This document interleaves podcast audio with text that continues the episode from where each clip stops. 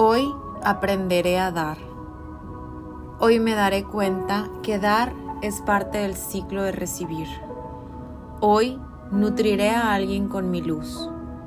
Esta afirmación tiene que ver con la comunicación. Hacer de esto una práctica hoy y siempre.